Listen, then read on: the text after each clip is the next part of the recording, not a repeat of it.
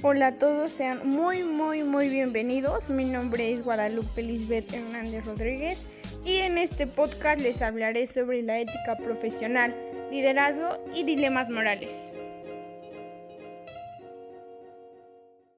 Iniciaremos definiendo cada uno de estos tres conceptos.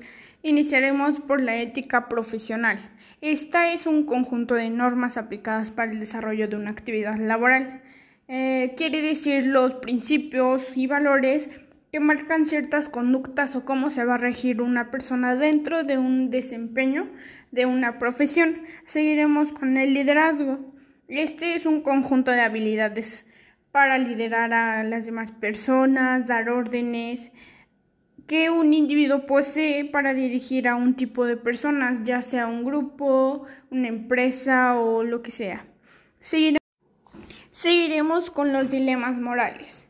Esta es una situación extrema en la que una persona puede cambiar su vida como resultado de una decisión que tome o elija en la cual una de las dos decisiones que tome va a haber daños o repercusiones a terceras personas o en sí mismo.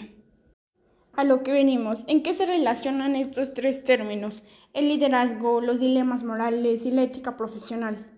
Ok, como quedamos en claro y, quiero recalcar, eh, un líder siempre va a ver el bien común de todas las personas y en la ética profesional hay conductas que se deben desempeñar. Entonces, el líder en una ética profesional, en un ámbito de trabajo, en un ámbito profesional, sería aquella persona que ve y vela por la comodidad de los trabajadores y es ahí donde entran los dilemas morales. Eh, no sé, imaginen. Imaginen, ahora que estamos en tiempo de COVID, un claro ejemplo que voy a poner es los desempleados.